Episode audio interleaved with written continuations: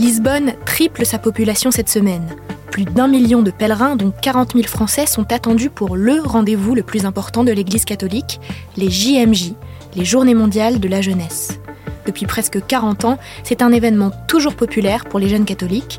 Pourquoi? On pose la question à Juliette Brosseau, journaliste à bfmtv.com.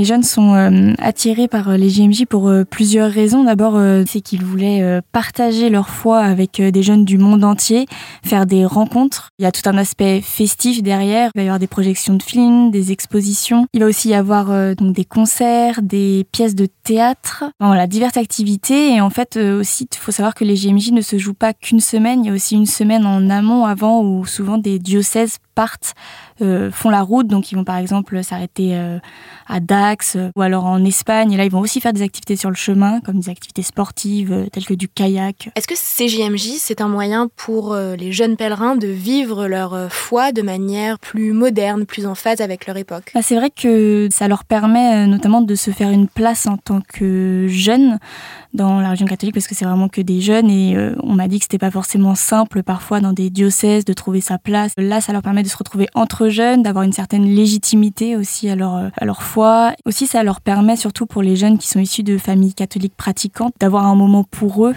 de pouvoir se définir euh, la foi telle qu'ils l'entendent à eux et un peu peut-être euh, s'écarter de ce qu'on leur a inculqué euh, depuis qu'ils sont jeunes, voilà, de, de, se trouver leur, leur vision à eux de la religion. Ce moment au JMJ, ça leur permet aussi de prendre du temps pour eux dans le sens où à l'année ils ont aussi les cours, le travail, euh, les amis, le sport, etc.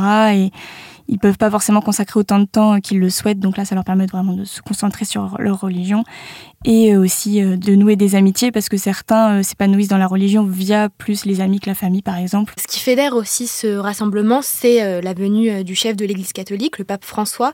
Qu'est-ce que les pèlerins attendent de sa participation? Alors déjà, le pape François va arriver jeudi, il va animer une veillée samedi soir, puis il va finir par une messe dimanche qui va un petit peu clôturer on va dire, la, semaine.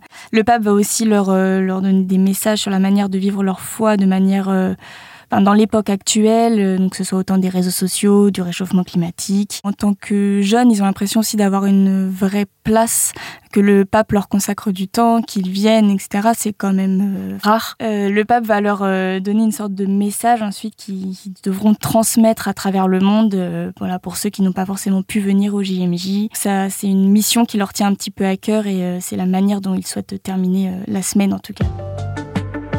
Merci d'avoir écouté ce nouvel épisode de la Question Info.